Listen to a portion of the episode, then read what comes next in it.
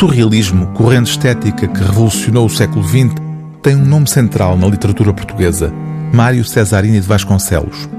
Foi a leitura de um livro emprestado por Alexandre O'Neill em 1947 que o levou a Paris ao encontro de André Breton, o Papa da Revolução Surrealista. Cesarini, que viria a ser poeta e pintor, queria na altura ser músico. Discípulo de Lopes Graça, acompanhou o mestre na militância anti-salazarista, tornando-se militante comunista. Por pouco tempo, no entanto.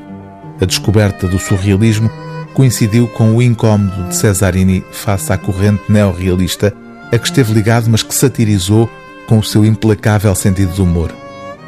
Nesta biografia de António Cândido Franco, acompanhamos a evolução do pensamento poético de Mário Cesarini, em que vida e obra se conjugam e se iluminam reciprocamente. O Triângulo Mágico, título do livro, é, na vida de Cesarini, diz o biógrafo, constituído por três vértices que o acompanham desde a infância: a beleza, a rebeldia e a paixão.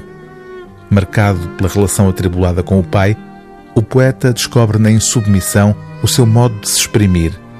Além do poderoso retrato artístico e humano que encontramos nesta biografia, António Cândido Franco esboça também um retrato da época sem o qual dificilmente se compreenderá por inteiro a ousadia que o surrealismo representou em plena ditadura salazarista. Os cafés de Lisboa estavam nessa época entre o salão e o nicho. Alguns deles tinham barbearia, manicure, engraxador, tabacaria, restaurante, salão de bilhar e sala de jogo. Faltava-lhes só o cinema e o serviço de cama para serem uma cidade em ponto mínimo. Passava-se um dia no café sem se dar por falta de coisa nenhuma. De manhã fazia-se a barba, arranjavam-se as unhas, liam-se os matutinos, aguardava-se o almoço. De tarde recebiam-se os amigos em tertúlia, tomava-se café, fumava-se discutiam-se os pontos do dia. Depois, enquanto se fazia tempo para jantar, liam-se os vespertinos e engraxavam-se os sapatos.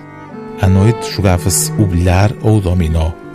Estes grandes salões da primeira metade do século XX eram frequentados só por homens e as primeiras mulheres, quase todas estrangeiras, apenas entraram nos cafés de Lisboa no momento da Segunda Guerra Mundial, quando os foragidos do nazismo aqui chegaram à procura de vistos para a América. Foi nos cafés que o Grupo Surrealista de Lisboa nasceu.